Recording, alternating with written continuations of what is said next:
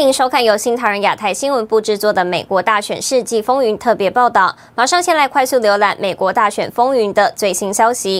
威州缺席选票违规案，川普向最高法院申诉。拜登发表国安讲话，将在外交上进行重大投资。麦康奈称参院将处理川普三要求，拒快速投票。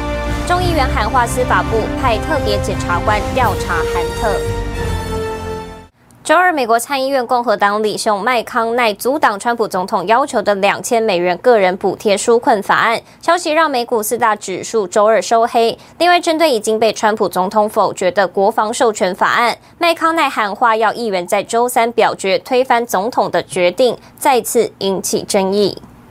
针对美国近期的两项重要立法——纾困法案和国防授权法，美国参众两院和白宫之间的角力仍在继续。在疫情纾困法案方面，尽管众院周一已经投票通过，把发放给美国人的救济支票金额从六百美元提高到两千美元，而美国总统川普也一再敦促参院共和党照做，但多数党领袖麦康奈仍阻止了对提高救济金的审议和投票，使纾困法案在参院被临时搁置。然而，在已经被川普否决的国防授权法上，麦康奈的立场却与民主党相当一致。众院周一已经以三百二十二比八十七，超过三分之二的多数投票推翻了总统的否决。麦康奈周二宣布，参院将在周三对此进行投票，而他此前已经与民主党领袖舒默达成一致，声称将合力推翻总统的否决。麦康奈的态度也引发共和党议员反弹。I oppose the NDAA not because I'm against our troops, but because I love them so much. This good bill has been hijacked by the forever war lobby and their bought and paid for allies in the United States Congress. It puts barriers in the way of an administration that wants to bring our troops home and put America first. 川普总统周二再发推文批评共和党领袖的表现疲弱无力。如果参院也能以超过三分之二的多数投票结果推翻总统对国防授权法的否决。 这将允许这一法案在没有总统签署的情况下生效。这也意味着科技巨头们将可以继续得到二三零条款的免责保护，而一些国家纪念碑、历史遗产和军事设施等将不得不被重新命名，以满足激进左派涂抹历史的要求。不过，麦康奈当天也表示，参院会着手处理川普在签署纾困法案时提出的三个附加条件，包括将救济支票提高到两千美元、废除和改革二三零条款，以及调查大选欺诈行为。新唐人记者乔安综合报道：美国乔治亚州参议员选举即将在下周一月五号举行，届时乔州将决定哪一个政党可以掌控国会参议院。现任共和党参议员洛夫勒力求连任，他二十九号受访时表示，乔州这次选举是阻挡社会主义入侵美国的防火墙。We need Georgians to turn out and vote for David Perdue and Kelly Loeffler, like President Trump said, because the future of the country is on the ballot. And early voting is open here until Thursday. We're the firewall for stopping socialism. And you heard Chuck Schumer in that clip say he wants to change America. His radical agents of change are our opponents, Raphael Warnock and John Ossoff. They would be a rubber stamp for Chuck Schumer's radical agenda to reshape this country into something unrecognizable. 乔治亚州现任共和党籍参议员珀杜和洛夫勒一月五号将各自对决民主党籍候选人奥索夫和沃诺克，这两个席位将决定美国国会中哪一党能够掌控联邦参议院。美国总统川普今天在推特上再发布影片，指出自己正在各方面为美国而战。大选舞弊风暴后，盖洛普公司在十二月二十九号发布年度调查报告，指出美国总统川普成为今年美国民众最受敬佩的男士，赢过前总统奥巴马。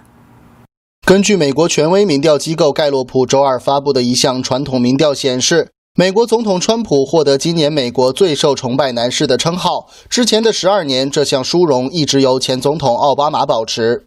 该民调在十二月一日至十七日期间，对一千零一十八位成年人进行了民意调查，结果有百分之十八的人提名川普作为自己最崇拜的对象。百分之十五的受访者则提名奥巴马，百分之六提名民主党总统候选人拜登。此外，还有百分之三的人提到美国国家过敏和传染病研究所所长福奇，百分之二的人选举教宗方济各。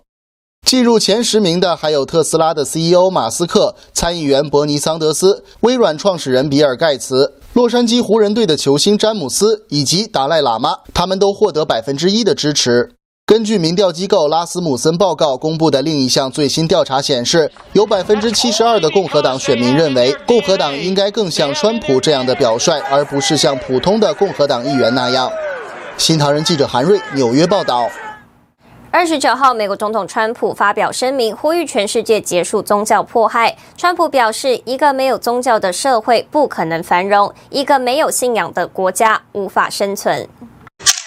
二十九号，美国总统川普在圣汤马士贝克特逝世八百五十周年这天发表声明，呼吁结束全世界的宗教迫害。川普在声明中表示：“我们重申我们结束全世界的宗教迫害的要求。在我去年与联合国发表的历史性讲话中，我明确指出，美国与每个国家的宗教信徒站在一起，对信仰者的犯罪必须停止，必须释放良心犯，必须废除限制宗教和信仰自由的法律。”必须保护脆弱、无助和受压迫的人。一个没有宗教的社会不可能繁荣，一个没有信仰的国家无法生存，因为没有上帝的恩典，正义、善良与和平就无法实现。Yet for too long, the federal government has used the power of the state as a weapon against people of faith.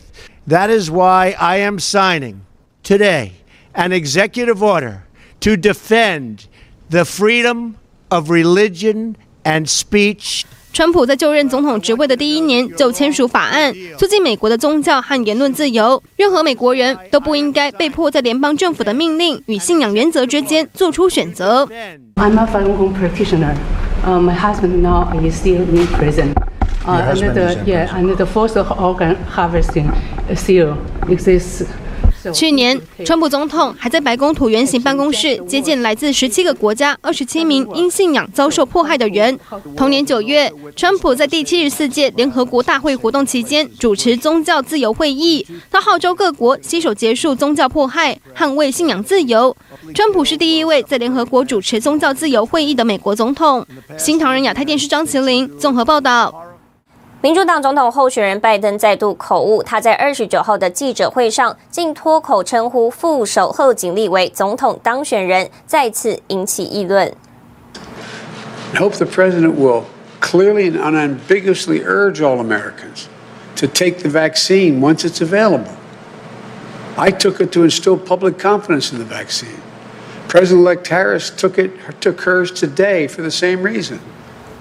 拜登昨天在故乡德拉瓦州威明顿市针对疫情发表谈话，在提及副手贺锦丽已经施打疫苗时，却口误将对方称呼为总统当选人。有网友讽刺地写道：“八千万人怎么会相信拜登当总统会比川普更好？他甚至记不得谁真正赢得大选。”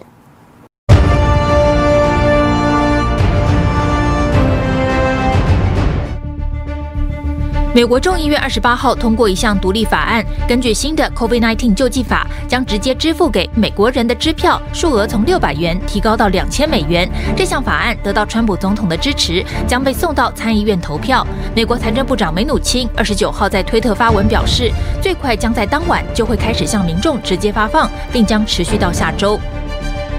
美国国会参议员詹森二十八号表示，公开国会对韩特拜登海外商业交易的调查结果，可减少被外国势力勒索的风险。詹森表示，有关拜登家族的外国瓜葛的讯息，可能会被外国势力利用，用来影响美国政策，从而破坏国家安全。这一风险可通过公开曝光调查结果来减少。美国《华盛顿灯塔报》二十八号报道说，乔治亚州民主党参议员候选人乔恩·奥斯索夫曾为一家中共国营媒体做宣传，呼吁他的粉丝们追看中共官媒新华社的报道。奥斯索夫将在一月五号的乔州复选中对阵共和党现任参议员大卫·博杜。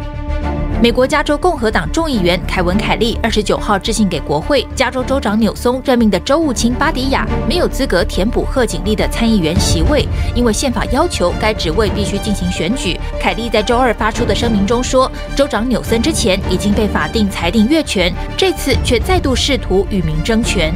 新唐人亚太电视整理报道。美国总统大选前，民主党总统候选人拜登的儿子韩特一台送修却超过半年没取回的笔电，曝光了拜登家族涉嫌贪腐的大量邮件和照片。而把这台笔电交给 FBI 的维修店老板，饱受左派媒体与推特公司的抹黑，影射他是俄罗斯特务和骇客。这名老板在二十八号控告推特诽谤，并求偿五亿美元。For two generations, the MacIsaac family has fought during the entirety of the Cold War against communism and the Soviets. That's why it's completely absurd that anyone would ever consider me to be a Russian agent or influenced by Russia. I'm proud of my family, I'm proud of my country, and I'm proud to be an American. 美国特拉华州一家电脑维修店的老板艾萨克，因为扯入韩特拜登的笔电丑闻，而被美国媒体 CNN、CBS、纽约时报以及 Twitter 抨击。这些媒体影射艾萨克是俄罗斯特务和骇客，为了抹黑民主党总统候选人拜登，才把韩特的笔电交给 FBI。艾萨克决定反击，二十八号在佛罗里达州法院提起诉讼，控告 Twitter 诽谤，要求 Twitter 收回影射艾萨克是骇客、误导大众的审查声明，并且赔偿五亿美元。Another term that I have been labeled, which unfortunately is a death sentence in my industry, is hacker. And for the record, I am not, nor have I ever been a hacker. Those guys make so much more money than I do.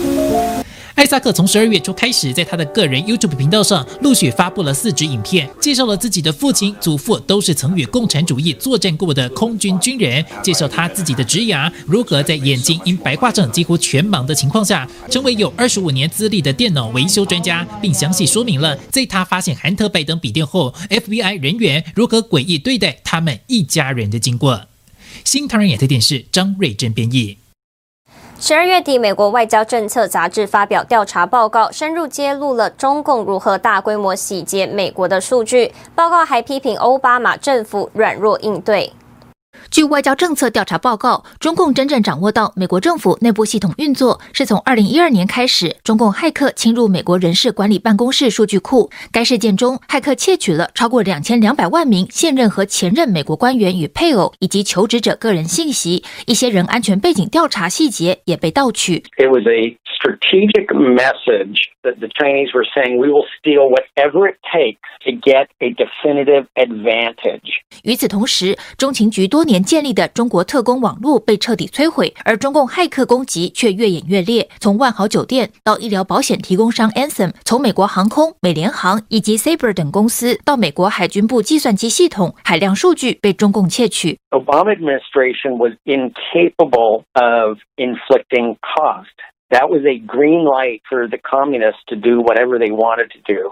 作为反击，奥巴马政府只在2014年起诉了五名中共军方骇客，而一些关键领域仍在与北京合作，包括放宽签证限制，而延长签证计划正是由中共国安部出于情报目的主导推动。2015年9月，奥巴马又和习近平达成协议，禁止任何一国以骇客手段窃取商业机密，但其中却没有惩罚条款。Chinese signed and gave commitment on these agreements, but then immediately broke them. And it angered the Obama administration personnel. They wanted to get tough with the Chinese. They asked me personally for a number of ideas. But everything was rejected as too tough. 奥巴马政府后期，美国官员虽已基本达成共识，认为中共已成为美国最大的长期反间谍威胁，但由于缺乏反制，中共势力依然持续渗透美国社会各层面。 新唐人记者王凯迪，美国首都华盛顿报道。